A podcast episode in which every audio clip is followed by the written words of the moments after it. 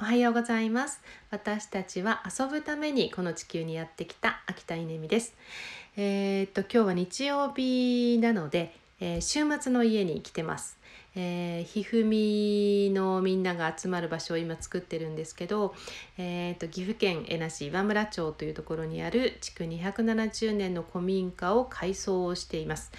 えー、この改装作業ですねゴールデンウィークから始まって、えー、4ヶ月が経っとうとしていますが、えー、だいぶだいぶですねあの家らしい雰囲気が出てきました、えトイレがついてました。よかった。やっとトイレに入れます、えー、そんなこんななんですけど、えーと、この古民家再生っていうのはものすごく大人の遊びとしていいなと感じているっていう話を今日はしたいと思います。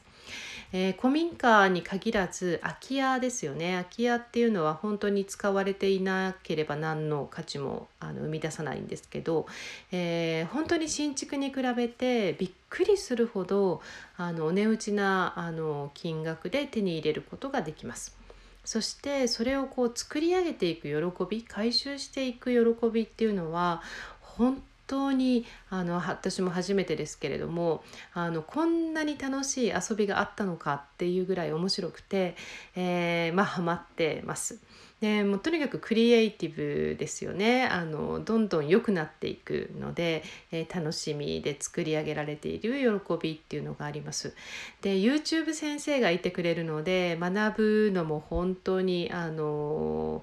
本当に身近に簡単に、えー、全く無料で学ぶことができて、えー、ホームセンターなんかもすごく充実してるんだなっていうのを今回知ったんですけど、えー、トラックをね貸してくれたりとか、あのあと、えカットカットしてくれる、まあ、そういうサービスもあったりとか、え充実していて、え知らなかったっていう感じですよね。